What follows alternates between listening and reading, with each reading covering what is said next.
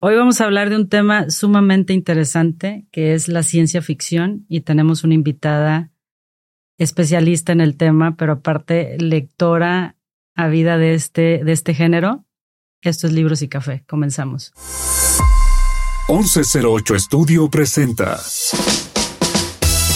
Libros y Café con Adriana Muela. Un rincón para compartir contigo nuestro gusto y pasión por la lectura y por un buen café. Comenzamos. El tema de hoy me parece sumamente interesante, fascinante y le agradezco mucho a Caro que esté aquí con nosotros. Gracias. Eh, es un tema sobre ciencia ficción. Específicamente vamos a hablar de Becky Charman, Chambers, Chambers. Becky Chambers. Sí. Y yo la verdad es que he leído muy poco sobre ciencia ficción, casi todo lo que leo es eh, histórico, narrativa y así. Eh, pero está bien interesante, me metí a echarme un clavadito y, y la verdad es que ahora sí que platícame todo, porque no sé mucho del tema, pero las opciones que nos traes hoy a platicar están bien, bien interesantes, o sea, vale mucho la pena eh, este género. Sí. Y creo que mucha gente lo, lo, Lo lo lee y lo consume y, y está súper padre. Sé que eh, la autora es estadounidense y específicamente se dedica a ciencia ficción, Sí. ¿verdad? ¿Cómo estás, Caro? Muy bien. Gracias por invitarme. No, fel- Feliz de tenerte aquí, sobre todo en este, con este género literario. Sí, fíjate que yo no me consideraría realmente tan como lectora de ciencia ficción. Es un género que me gusta mucho. Como que tiendo más a, a irme hacia el lado de fantasía. También leo un poco de todo, pero sí hay como ciertos autores y ciertos libros de ciencia ficción que me vuelan la cabeza, o sea, que, que son increíbles.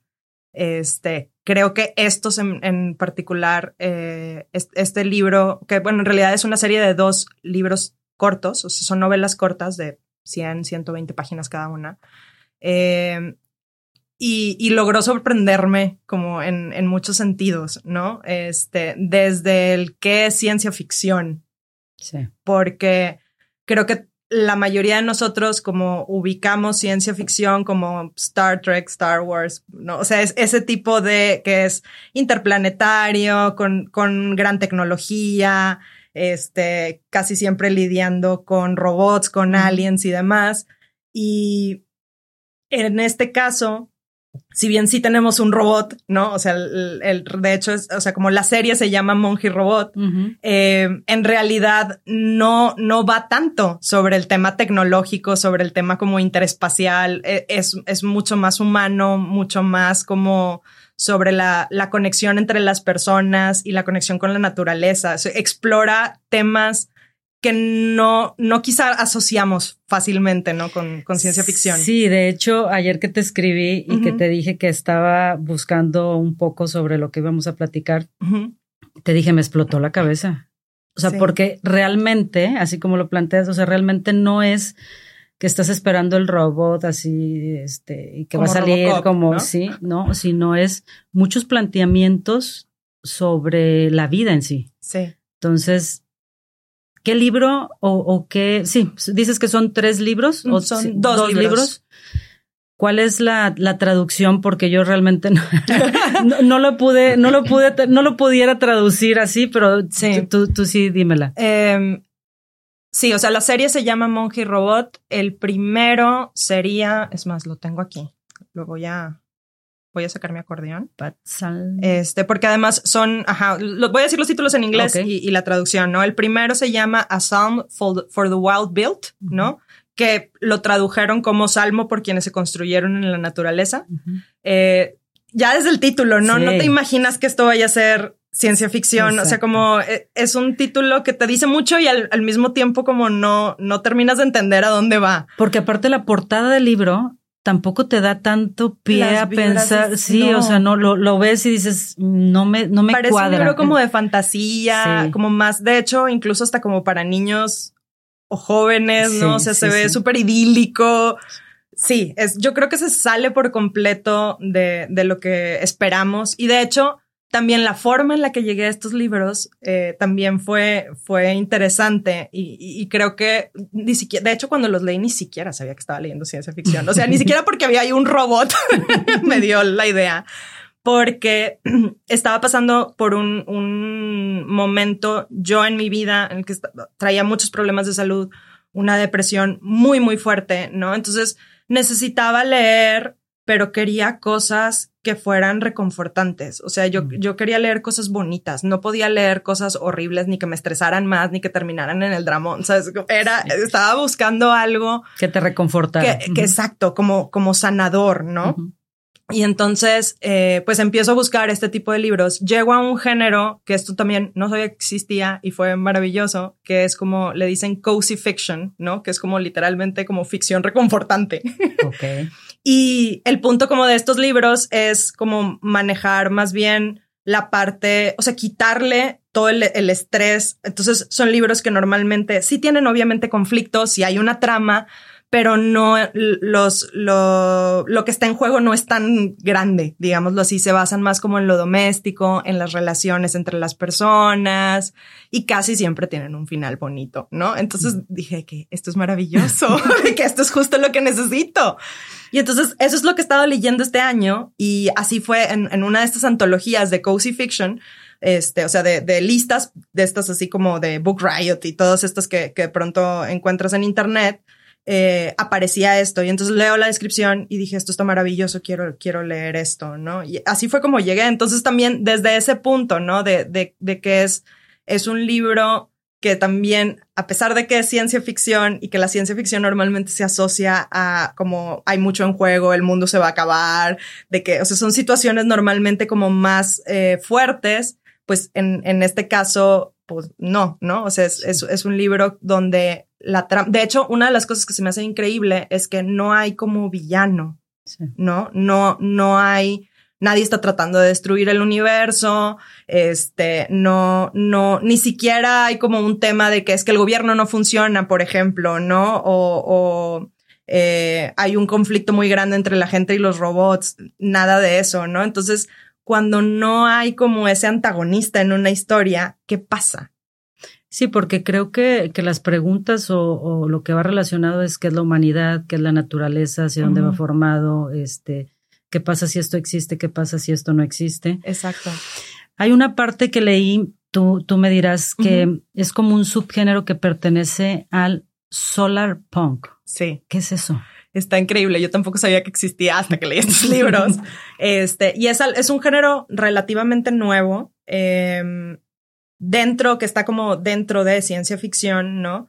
Eh, donde básicamente la premisa es qué pasa en un universo. Normalmente también mucho de, ciencia ficción explora como las distopías, ¿no? Explora el, tema de como el, lo apocalíptico y lo postapocalíptico y todo esto, ¿no? Este, entonces casi siempre es un mundo que ya está devastado, donde como eh, la gente batalla para tener comida, para tener agua, ¿no? Las máquinas controlan las cosas y esto es como una completa reversión de esto, ¿no? ¿Qué pasaría en mundos en los que hay una revolución ambiental para bien, ¿no?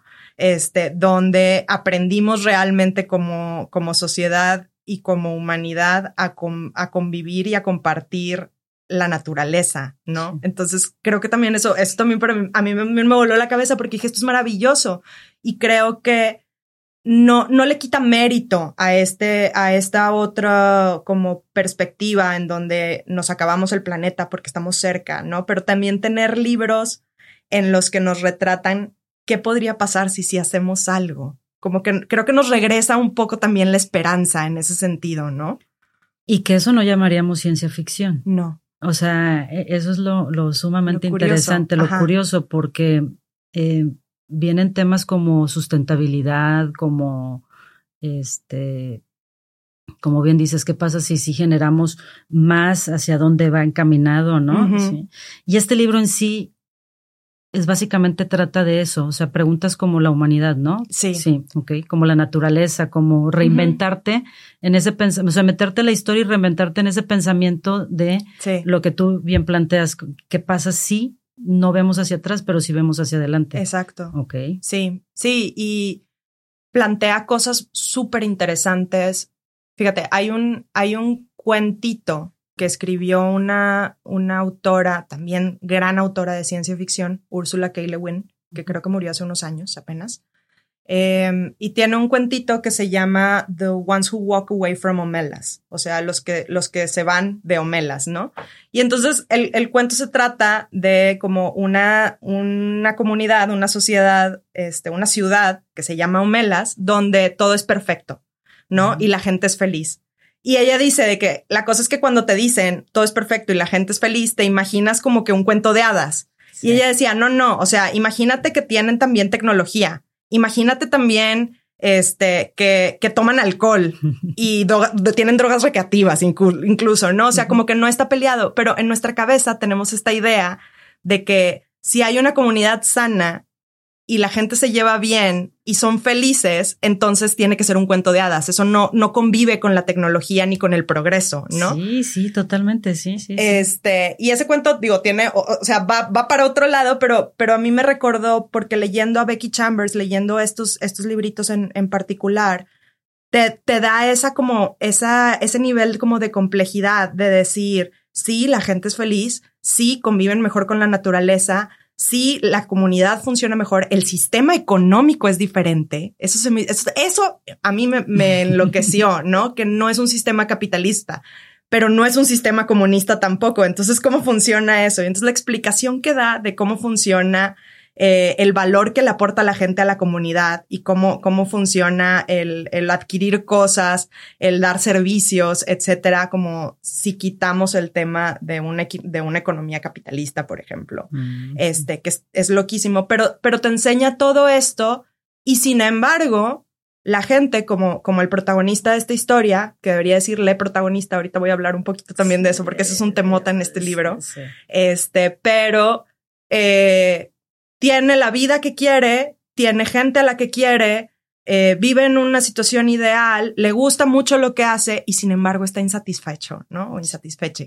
Este, o sea, no, no, le falta algo. Y entonces es esa exploración de como humanos, cuando todo lo tenemos resuelto también, hay, hay una parte de, de nosotros que no sé si decir de nuestra alma, pero, pero siempre, siempre buscamos más, ¿no? Y entonces, ¿qué es buscar más cuando, cuando tu vida es perfecta, ¿no? Sí. Este, es, es como conexión, es amistad, es como encontrar otro propósito, o sea, como, eh, entonces son, son esos los, los planteamientos que, que hace la autora con esto. Y me llama la atención que, que como que en los, en sus cuentos o en sus historias, bueno, en sus, bueno, pues sí, sus novelas, ¿sí? Eh, no hay una voz narrativa este, que yo siempre digo que no, nunca voy a eh, desmenuzar los libros y, que no me voy a ir a la planta técnica, ¿verdad? Pero como eso era un tema muy nuevo para mí, eh, me llamó la atención que viene, que no hay una voz narrativa, pero sin embargo es, es una lectura pausada, agradable, pacífica, te hace sentir bien, te hace sentir cómoda. Y viene una parte bien interesante que también me llamó mucho la atención, que es la parte de la inclusión. Sí, lo no binario. Sí. Y, y fíjate que esa parte y aquí sí tiene, tiene, y de hecho escuchaba en, en, el primer episodio, ¿no? Que hablaban, por ejemplo, de las traducciones y de, de la posibilidad de leer el, el, libro en su idioma y de cómo puede ser mejor. Creo que en este libro sí hace una diferencia enorme, porque el inglés en general, como lengua, es, es mucho más neutro en términos de género, ¿no? O sea, no, no, es, no es tan difícil como encontrar variantes neutras. Entonces, por ejemplo, eh, el, el personaje principal, eh, es un monje, ¿no? No binaria, es una persona no binaria. Eh, no binaria es, no se identifica ni como hombre ni como mujer, ¿no? Es así como a grandes rasgos hay mucho más que, que rascarle a ese tema. Claro. Eh, pero em, se, se autodescribe como de género neutro. Este, y entonces, pero cuando lo lees en inglés, como, como es un monje o un monje, voy a, voy a hacer lo posible. La, la cuestión aquí es que en español esto suena súper artificioso porque no tenemos palabras como que describan esto, ¿no? O sea, una, entonces tenemos que usar la E y suena raro. En inglés no suena raro. Entonces, por ejemplo, eh, siendo monje, pues normalmente, y aquí digo, en, las comunidades clericales a, a, la fecha, pues es la hermana, ¿no? Y el hermano, bla, o el padre, ¿sabes? Este, lo, lo que usan en inglés es usar la palabra, o sea, en lugar de hermana sería, por ejemplo, sister, ¿no? Cuando es hermano, dicen brother. Para Dex, dicen sibling. Y sibling es una, una, palabra que no tiene, no tiene género. O sea, sería el equivalente a decir, o sea, es como hermano o hermana, pero es, es como el equivalente a nosotros decir pariente. Pues pariente puede ser hombre o puede ser mujer. Ok. Entonces, realmente no se siente como tan ajeno cuando lo estás leyendo en inglés. No, no es tan difícil. Eh, pero es, es una, yo creo que es, es muy interesante. Para mí fue muy interesante leer un personaje así por dos razones. Una, porque eh, viviendo en, en, la sociedad en la que vivimos y habiendo crecido como crecí, siempre tienes esa como, pero es hombre o es mujer. ¿no? O sea, de que sí, sí, ya sé que es persona no, pero es hombre o es mujer. Quieres saber. Sí, te, como de que cómo me voy a imaginar esto, ¿no? Claro, o sea, te interesa saber el género. O sea, tienes que, tienes que utilizar el género para identificar hacia quién te vas a dirigir. Exacto. Uh -huh. Y entonces, como para mí fue un ejercicio también de dejar y esa parte. No sé y no me importa. Eh, De la historia no se trata de eso. Y creo que esa es la segunda parte. La historia no se trata de eso. O sea, no es como impulsar una agenda eh, y, no tiene nada de malo tampoco. O sea, hay libros que, y, he leído libros también muy hermosos donde se explora el eh, eh, todo este tema de, como el, gender queer, ¿no? Este, de, de, gente que es de género fluido y todo esto. Y, y, es una exploración muy valiosa. Pero este libro realmente no va de esto. Esto solo te está describiendo. O sea, el personaje es así. Es una parte de su identidad, pero no es toda su identidad. Entonces te lleva también a, ese punto de alcanzar a, percibir cómo el género, siendo importante y teniendo el lugar que tiene, no es lo único en la vida de una persona y no es lo único tampoco en la vida de un personaje, ¿no? Y te puedes, creo que eso es un, un acierto también, que, que Dex se vuelve mucho más, eh, es mucho más fácil como empatizar con, con, con esta persona, este, por, porque no, independientemente de, de, de, tu identidad de género, pues te puedes ver ahí, ¿no? Puedes, puedes entender de dónde viene y, y, y, verlo más desde su humanidad. Claro, porque eh, hay un robot, ¿no? En medio de Ajá. la historia, entonces, ¿cómo lo planteas? ¿Cómo le llamas? ¿Sobre qué género? Ajá. Y creo que eh, es, estamos avanzando tanto tecnológicamente sí. que al final no vas a poder ponerle hombre o mujer al robot. Al robot. O sea, le tienes que poner, te le tienes que llamar de alguna manera, ¿verdad? Ajá. No le vas a, o sea, entonces, ¿cómo? ¿Cómo le vas a llamar? Sí. ¿sí? Si no va a haber géneros, porque ya hay, ya hay cosas robóticas, ya hay, ¿Sí? ya hay, este, ya hay secretarias, ya hay inteligencia, o sea, ya existe. Entonces, sí. ¿cómo lo vas a llamar o por qué género lo vas a, a te vas a dirigir a, dirigir? esto? Entonces, eso está, está increíble. Está loquísimo. Y fíjate que la forma en la que lo resuelve en la novela, porque sí, la, la historia sí voy a dar así como, porque a lo mejor estamos hablando mucho de esto, pero, pero dicen, ok, ajá, ¿y de qué se trata? ¿No? Se trata, sí. les voy a contar así brevemente de qué me, se va. Me parece perfecto porque pudiera, no... pudiera, ser que nos estemos revolviendo, Ajá. pero a ver, cuéntanos sí, de qué la va historia la historia. va eh, y voy a hacer lo posible por usar la E para referirme al personaje principal, o sea, decir un monje. Okay. Puede que me confunda un poco. Quiero hacer el ejercicio porque de nuevo, como que traducirlo al español de pronto es diferente, pero, pero creo que vale la pena hacerlo. Entonces voy a intentar hacerlo. Claro, dale. Este, pero se trata de un monje que vive en un monasterio en una ciudad, ¿no? Hay que, hay que entender aquí que eh, esta no es la Tierra. Y esa es la parte de ciencia ficción, ¿no? Es otro planeta, tiene otro continente, como la, o sea, hay otro sistema de religión, etcétera, ¿no? Entonces, mm, estamos hablando de un lugar que se llama Panga, ¿no? Donde eh, la religión es una religión como politeísta, de cierta forma.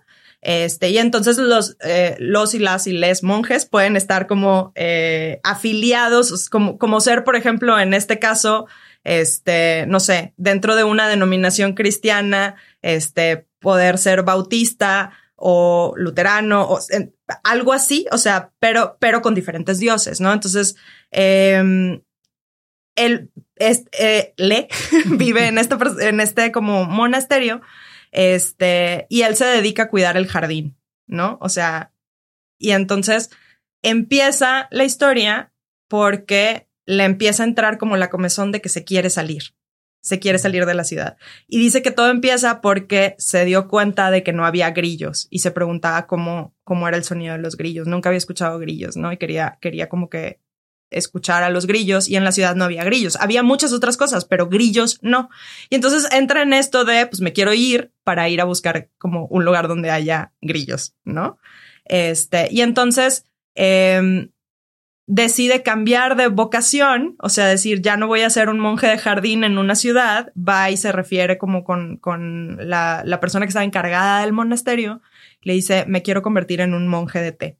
Los monjes de té o les monjes de té eh, era esta figura que ahorita diríamos, pues es como un psicólogo, ¿no? O sea, eran, eran itinerantes. Ah. Y andaban, llegaban, no sé cuánto un pueblo, montaban una mesa con té y la gente llegaba, les dabas té y escuchaba sus problemas y les dabas consejos. Eso es lo que quiere ser, ¿no? Qué padre. Está bien padre, está bien padre la idea.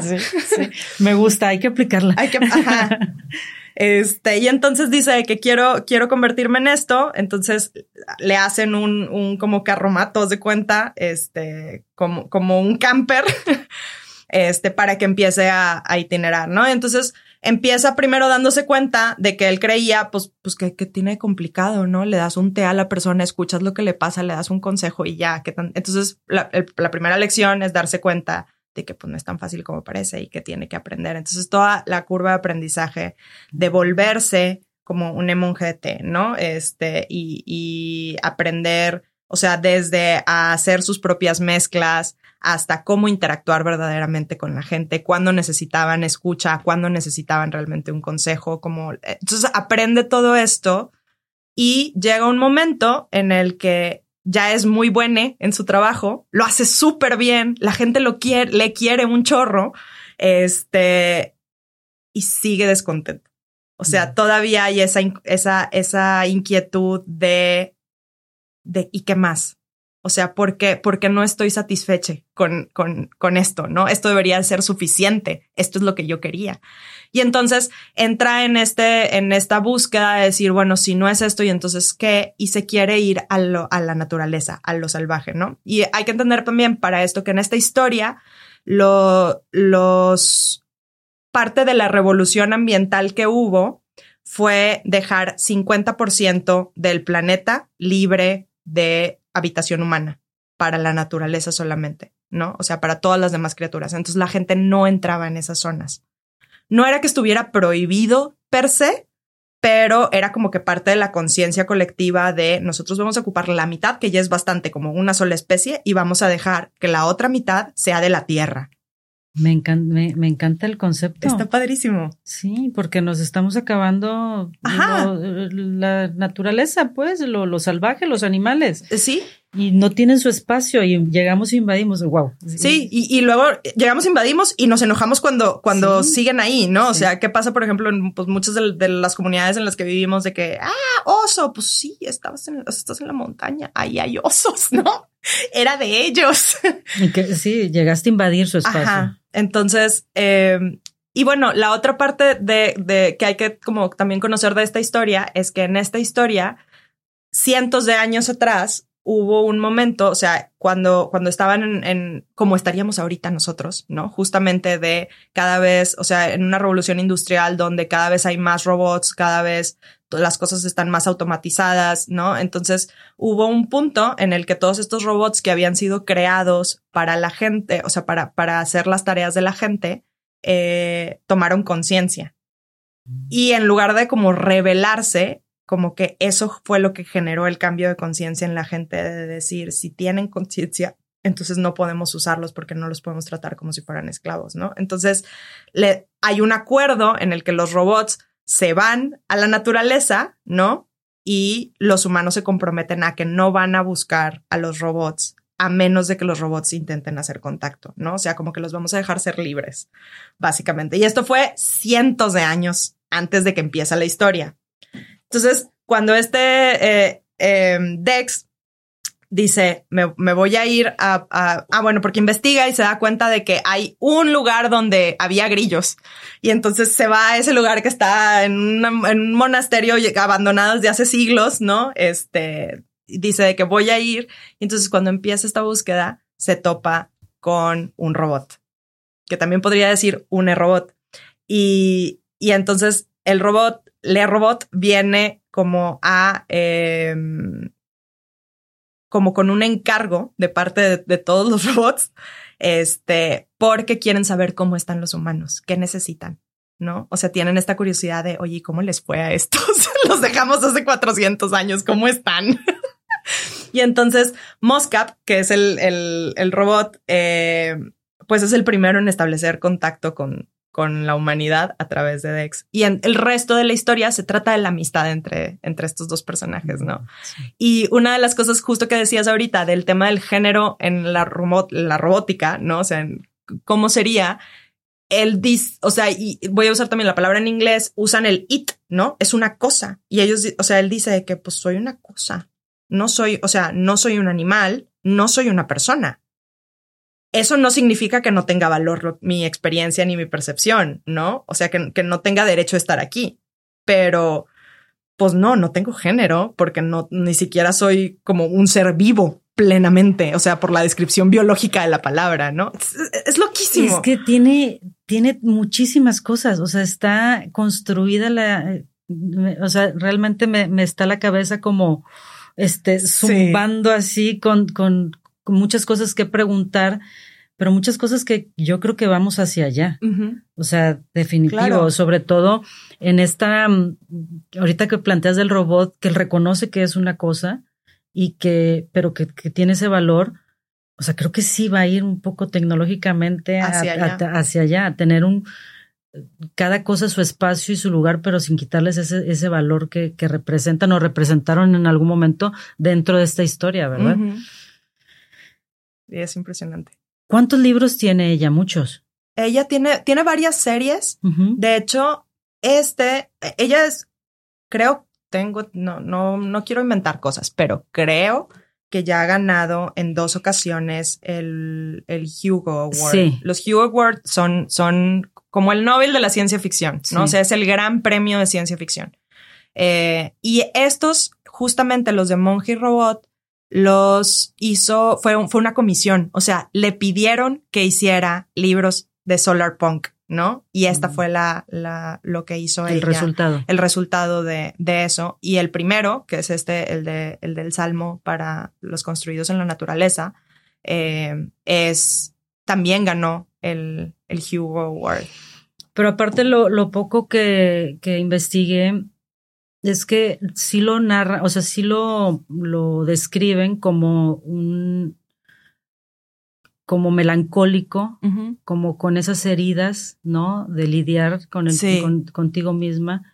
Del final, hablan mucho del final, que brillante. ha de ser una cosa Es extraordinaria. Eh, pero sí, como que es una historia que sí puedes envolverte y sentirte porque hablan de veranos frescos, hablan de inviernos, hablan de brisa, hablan de abrazar. O sea, está, realmente la describen como una muy buena escritora de ciencia ficción Sí, y siempre con un- una visión positiva. sí, Sí, o sea, Sí. no, no tanto encaminada hacia lo negativo, sino siempre con la emoción a flor de piel, sí. avanzando hacia buscar lo mejor Ajá. positivamente, sin entrar en guerra, sin entrar en conflictos. Hacia la esperanza. Más, más solamente un conflicto personal de cada quien que un conflicto social, porque pareciera que está en un mundo en donde todo va caminando conforme a lo que le corresponde a cada espacio, como tiene que estar. Está loquísimo esto. De verdad. Sí. Y es, ¿sabes cómo? Es, es lo- la cosa, como es la cosa más sencilla del mundo y sin embargo es la cosa más radical del mundo. Sí. ¿A- ¿En qué punto estamos en que una historia en donde las cosas van bien, hay una sociedad sana, ¿no? Con una economía sana, con una relación y una conexión con la naturaleza, de que ¿en, en qué punto estamos en el que una historia así es lo más radical que hemos leído, ¿no? O sea, como te deja también pensando, creo, creo esa parte. Y otra de las cosas que me encanta es que es una historia genuinamente sobre amistad. Mm. que muchas veces, eh, en, y no tiene nada de malo y me encanta leer romance, pero muchas veces como, como ahí es donde es, es, es como medio el default, ¿no? Ahí caemos siempre. Y tenemos pocos libros donde, donde la relación humana no sea una relación romántica y tenga de cualquier manera todo el amor, todo el peso, toda la importancia, ¿no? Creo que también eso es súper valioso. Y sobre todo respetando que cada quien puede ubicarse en el término que quiera, en el momento que quiera y sin tener que tener un juicio, ¿no? Sobre quién eres y cómo te llamas y qué género tienes, volviendo al género, sino más bien respetando el espacio de cada, De cada quien. En, en, en donde le corresponde. Sí. Es, comentan que es, o sea, más bien lo que leí es que es muy especulativo. O sea, es un género Sí. para gente que tiene muchas, o sea, es un género especulativo. Especulativo, sí. O sea, es, eh, es el qué pasaría si, ¿no? Y entonces, por eso digo, es, son como experimentos mentales, son experimentos sociales, pero pues hechos a través de una escritura, porque pues es, es medio poco ético hacerlo en la realidad. Sí. Este es un crimen en muchos casos, ¿no? Pero entonces a través de la escritura hacen este experimento de decir, bueno, ¿y qué pasaría si viviéramos de esta manera? ¿Y qué pasaría si los robots un día despertaran, ¿no? Y eso nos llevará a nosotros a examinar las- la forma en la que hemos estado haciendo las cosas y a sanar todas las heridas que tenemos como sociedad. ¿Y qué pasaría si sanamos todas esas heridas y aún así nos damos cuenta de que nos falta algo? ¿Qué nos faltaría? No, No, no, no, es que está eh, Este- sumamente interesante. ¿Y ella solamente ha escrito en Solar Punk? ¿O tiene, Eh, no, tiene otras cosas. De hecho, tengo entendido que este es el primer libro, o sea, esta es la primera serie eh, que hace en ese género. Porque le, o sea, como que fue, fue así como el pedido, o sea, la, la- la retaron, la- le pidieron que lo, que, que explorara esto. Pero creo que es, es, es buenísima en eso. O sea, eh, Muy es, es una, yo creo que son, son magistrales y son libros muy cortos. Otra cosa, los, la primera vez que, que los leí, los leí en audiolibro. El audiolibro en inglés es una cosa bellísima, no te puedo explicar. Hermoso. O sea, yo, yo considero estos libros como sanadores y la narración es preciosa. Eh, creo que la persona que narra es M. Grossman, si mal no recuerdo, que creo que también es genderqueer. Entonces también es maravilloso en ese sentido, porque desde la misma voz no sabes como a qué género pertenece la persona. Y creo que eso como experiencia también es, es muy interesante. Sí. Este, pero, pero creo que si este fue su primer intento en este género, este es su género. Y no, no quiero decir que no, no experimente otras cosas porque, porque gracias a que experimentó llegó a esto y, y es, es, nos hizo un gran favor, creo, al, al regalarnos estos libros. La verdad es que sí. Tiene, eh, es puro escrito, tiene, se va acompañado de imágenes. Es prácticamente puro escrito. Tiene un, creo que hay un par de ilustraciones que se hicieron. Que han de estar Este, increíbles. La ilustración de la portada es, Es- es las, dos portadas son bellísimas. Sí, sí, sí. sí. Este, que podría eh, como co- un cómic, como, pero no, no, no, tiene un hecho, trasfondo y un, un dibujo muy, muy bonito. muy precioso. Sí, muy precioso. Y de hecho, yo, yo, a mí me encantaría, o sea, yo creo que esto es un gran, una, dos grandes libros para hacerlos una novela gráfica, la verdad. Totalmente. O sea, sería la cosa más bella del mundo. Dentro de la ciencia ficción, ¿qué otros géneros hay? Ah, Que te acuerdes, ¿verdad? Este, que sepas. Pues es que dentro, o sea, como que está la especulativa, es como un género. La cuestión es que muchos de estos géneros como medio se empalman, ¿no? O sea, eh, entonces, por ejemplo, dentro de, de- del paraguas de especulativa, pues hay, hay muchos autores que, haciendo cosas bien diferentes unos de otros. Este, o sea, por ejemplo, esto es especulativa y solar punk, ¿no? Hay especulativa y, por ejemplo, steampunk. Steampunk es otro género, este, relativamente reciente que toma mucho, el, el steam viene de, de la revolución industrial, pues del 1900, ¿no? De las máquinas de vapor y demás. Entonces, la estética de este tipo de, de historias va hacia como eh, tecnología muy avanzada, al- pero a la par como de, de esta esencia medio retro de los, de los 1800 y los 1900, ¿no? Entonces hay, por ejemplo, eh, dirigibles en lugar de aviones o globos, ese tipo de cosas, ¿no? Entonces, eh, pero también toma mucho de como la problemática que había en el siglo XIX, ¿no? Que es, pues, por ejemplo, todo está súper contaminado, son estas ciudades enormes, donde la gente a veces es muy pobre, entonces son, son ese tipo, lidia con ese tipo de, situaciones, ¿no? Pero eso también está dentro de especulativo. Mm. Este, y luego tienes híbridos de fantasía y ciencia ficción, ¿no? Este, que, que también son interesantes. Em, entonces, sí, de pronto medio van, van como eh, entrelazándose los, los géneros. Los géneros. El premio Hugo a la mejor novela corta. Sí. Y es muy joven la escritora. Sí. 38 años. Sí. Súper joven. Eh, la verdad es que está sumamente, o sea, lo voy a leer. O sea, sí, sí, lo, voy a leer porque se antoja igual que una novela literaria, pero completamente claro, con una capacidad, tienes que tener también como una capacidad como de apertura, creo, ¿no? O bueno, no, no necesariamente, ¿verdad? porque no, porque no, habla tampoco de cosas tan descabelladas, sino cosas eh, muy, muy que pudiéramos adaptar. Muy cotidianas, sí. O sea, digo, sí, creo que, creo que, por ejemplo, ahí sí, leerlo en español y leerlo en inglés es una experiencia diferente por esto que decía de, del lenguaje y de cómo en español, pues realmente no tenemos todavía un equivalente de género neutro eh, y hacemos todos estos ejercicios usando la E y demás, pero todavía nos suena muy raro en español, a diferencia de un inglés donde casi no lo notas. O sea, la diferencia es que usan they en lugar de he o she, ¿no? Esa es la única, pero, pero lo demás no, no, casi no se percibe en el lenguaje. Este, pero realmente digo, la historia no va de eso. O sea, como no es un problema dentro de la historia no es algo que se tiene que comentar, es algo que se menciona, sí, está ahí en el lenguaje, pero no va sobre eso. Eh, claro, tiene cosas, por ejemplo, con, de la relación con, con la religión, de la relación con la sexualidad que se menciona también, ¿no? Este, que pues sí son diferentes a, a el estándar que tenemos, por ejemplo, pero tampoco, o sea... Pero también mm, lo marca como una sexualidad muy amigable, o sea, como un tema muy lindo, muy suave, cero grotesco. Cero, cero gráfico. exacto. Este, es más, la, la parte que, que llega a mencionar, por ejemplo, sobre sexualidad, va más sobre la conexión con la persona que sobre como el tema físico sí hay, y hay situaciones chistosas, ¿no? Donde el robot hace comentarios como el día después, ¿no? Como no sabiendo cómo, cuál es como el estándar social de cómo se habla de estas cosas. O sea, si, si haces chistes un poco también con esto, pero en realidad va más sobre como el cómo como personas conectamos también a través de la sexualidad, ¿no? Y, y puede ser algo muy lindo. Sí. Pues, Caro, dime que vas a volver a grabar otro programa conmigo. Claro.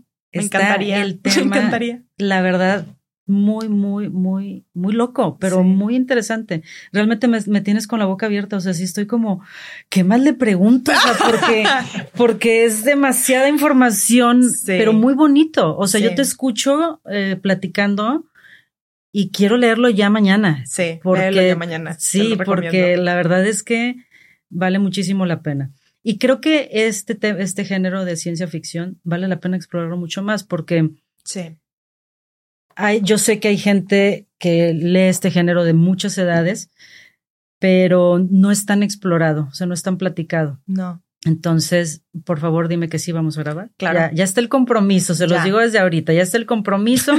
vamos a seguir hablando más sobre ciencia ficción con Caro. Muchas gracias. No, hombre, gracias a ti lo disfruté muchísimo. Gracias por darme la oportunidad también de emocionarme con esto. Además es un libro como relativamente nuevo y no mucha gente a mi alrededor lo ha leído, entonces como también para mí fue la oportunidad de, de hablar sobre esto. No, y está increíble, te agradezco muchísimo. No, gracias. Eh, esto fue, muchas gracias a todos. Esto fue Libros y Café. Mi productor, gracias. Esto fue Libros y Café con Adriana Muela, conducido por Adriana Muela coanfitrionas Siri Méndez y Vanessa Castro. Una producción de 1108 Estudio. Gracias por escucharnos.